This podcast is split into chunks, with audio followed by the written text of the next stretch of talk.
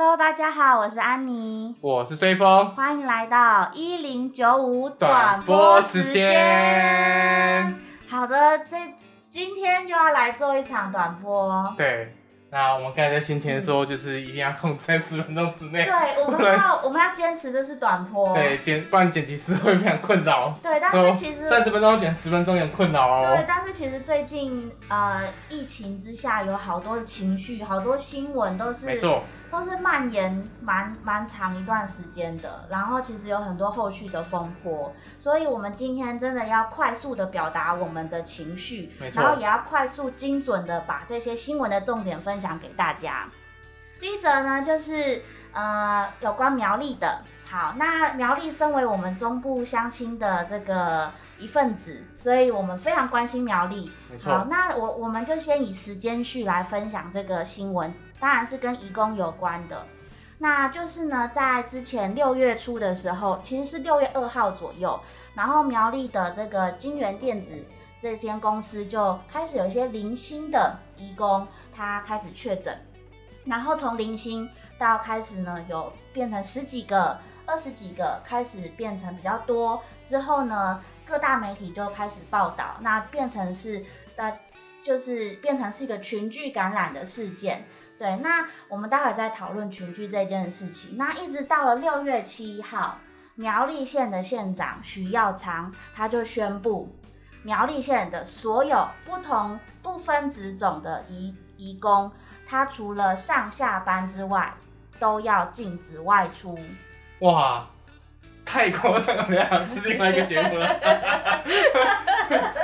真的很想要讲太夸张了吧？对，真的太夸张了，所以他就那夸张点哪里？夸张的点就是为什么要上班呢？因为因为其实现在真的没有 lockdown，lockdown 就是封城，那就是所谓台湾的第四级警戒。第四级警戒就有非常多的职业都需要停班。或是分流上班，没错，分流分仓其实现在第三级就要做了，但是现在其实它还是呃不能禁止任何人呃进足这些，就是大家基本上还是可以外出的。但是苗栗县县长他竟然就搬出了这样的一个所谓的移工禁足令，哇！他只叫他去上班，然后下班，然后其余的时间都必须马上回到宿舍。对，对，那我看到说，就是很多人权团体因为这件这件事情就跳出来发声，没错，这边捣乱。那这个人到底是谁？这些捣乱的人权团体呢？我们这次好像也是其中一个呢。原来我们是其中一个啊！对对对对对，我们终于成为人权团体了。也就是那个徐县长，他之后又讲讲了一些人权团体的一些话。那我们这次很荣幸的可以作为其中一份子。那我要捣乱分子。没错，那我要讲也是讲一下时间序，就是在六月七号徐呃徐县长他讲了这样的一个命令之后呢，其实我们。跟很多团体都在我们自己的赖群组啊，或者是我们的这个联络，其实都会都一直在讨论说怎么怎么可以这样子。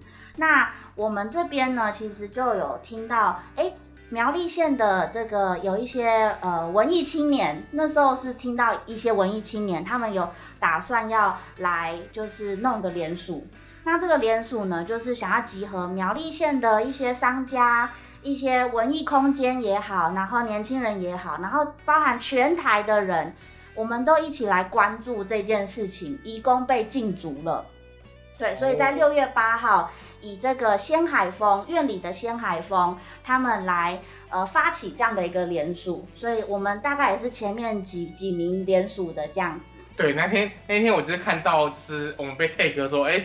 然后就是连锁单位有一零九，而且一零九是第一个。为什么我们第一个？我冲很前面。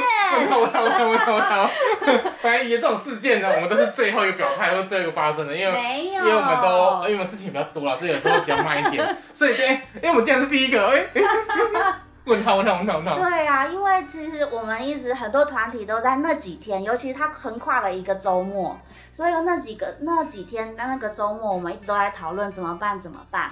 对，那这个是联署的部分。那其实，在七号、八号，在十号之前，都是属于民间团体一直在很紧张，然后也一直在收集很多义工的声音。对。然后一零九五这边是有听到筛检站那里也发生了一些事情。对，就是很多的翻译资源其实是非常凌乱，就是那时候看到很多就是呃需要非语翻译啊、英文翻译啊，就是这样很多资源。飞飞去就是不知道到底是怎么样。对，在竹南也需要，然后在苗栗市也需要，然后新竹也需要，就各种的筛检站现场是非常混乱的，然后医护人员也没有办法直接跟义工沟通。对，所以六月八号的时候，我们还发布了什么？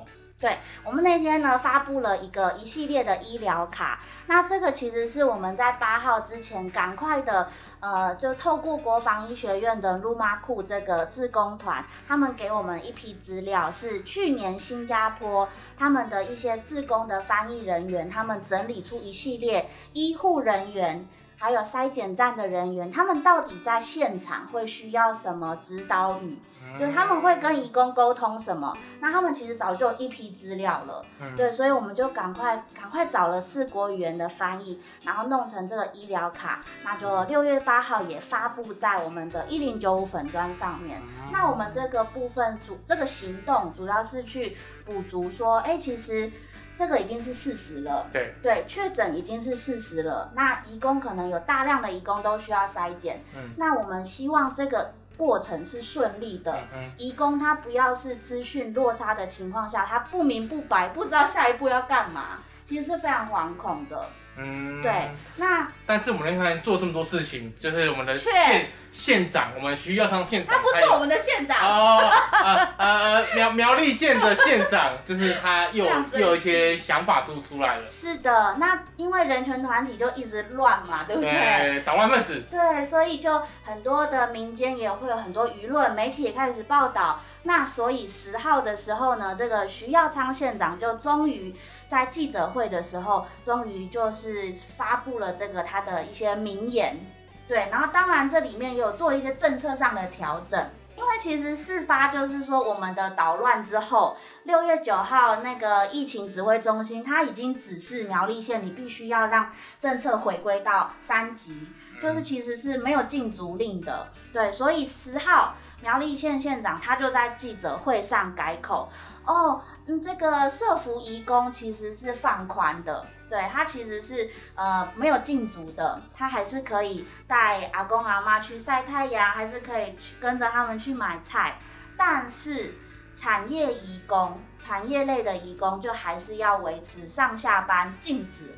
除了上下班外，禁止外出的这个管制哦，对，所以他其实还是有点听到大家的的声音，然后被迫要做一些调整。没错，可是他有，就是他有一种，他有一种态度，就让我们觉得非常的不开心哦。因为他一开始说，哎，我们苗栗在上礼拜还是模范生呢。哦，对，他说他们是模范生，但是我自己我听到只是想说。嗯，你们就只是没有确诊而已，你们根本都没有对这个疫情有任何的积极的预防措施。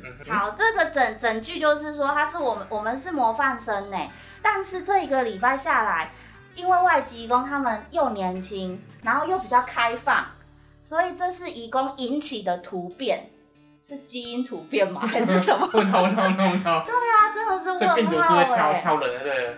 对他可能觉得病毒就是都会寄寄生在义工身上，原来是这样。我觉得以他们是行政单位又是公部门来讲，他们真的很想要这个找到感染源，我可以理解他们的焦虑，但是他们就是直接把这个货源转嫁在义工身上，这样最快。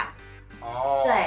那就是媒体就开始用斗大的新闻标题讲群聚感染，群聚感染。对对，所以我们现在就来讲一下，到底是什么原因造成群聚？而且重点是他他讲说，因为就是这人人人人权看你在乱，然后造就是把这个人权当热点，然后造成让他困扰，命都没了，哪来的人权？我觉得徐徐县长，我觉得徐县长你才是造成我们人权团体的困扰跟干扰。为 什么团困扰跟干扰呢？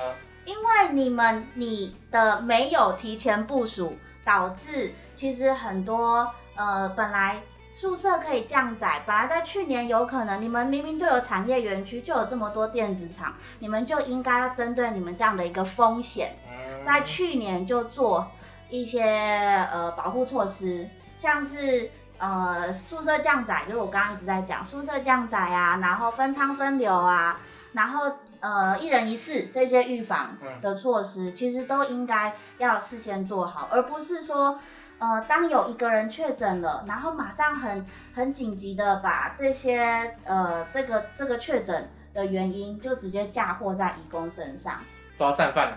对对对对，所以我觉得他的反应是慌乱的，嗯，我们可以感受得到他呃本来想要维持那种很干净清零的那种状态，对。对，但是当苗栗开始有确诊之后，他就觉得非常的紧张，嗯嗯，对，那其实其实呢，我们的呃疫情指挥中心，它应该是要扮演一个就是。临危不乱，没错。然后要指导每个地方政府该怎么做，所以会有各种指引嘛。嗯，好，那所以这次也因为苗栗事件有了一个新的指引。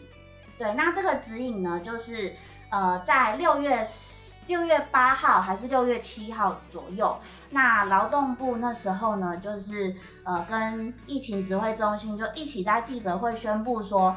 他们要针对五十人以上的公司，嗯，要进行就是宿舍防疫指引的稽查，嗯，哦，终于要稽查了。对，他去年是在干嘛？呃，去年在睡，就是做其他的超前部署动作。哦，好吧，好吧，好，那既然呢，种种就是这些产业都是大家的护国神山，所以其实这次也是让。让劳动部吓到了，所以才该开始要落实这些稽查。那所以在今天的新闻，今天录音时间是六月十五号，没错。然后六月十号，他们说已经完成了所有的全国的所有的稽查。对。然后呢，就是最主要稽查的项目就是宿舍有没有降载，然后有没有先做好确诊，如果有确诊，然后可以落实一人一室的这个规划。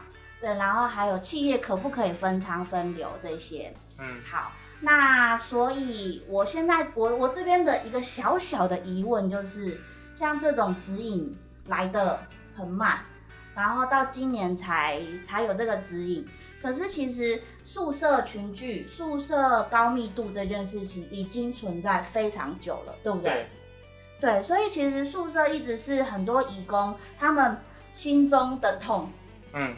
他们很想要外宿，外宿的原因就是不想要跟这么多人挤在一起。可是我觉得出去就不太会群聚了。就是如果他真的可以外宿，对，反正他出去反而不群聚，因为宿舍宿舍更多人，有十几个人挤，对，挤一个房间，你可以想象吗？是，就是外宿其实就跟我们大家一样，我们大家外宿都是因为我们想要个好的生活品质，没错，脱离爸妈，哎，对，所以就是其实我们。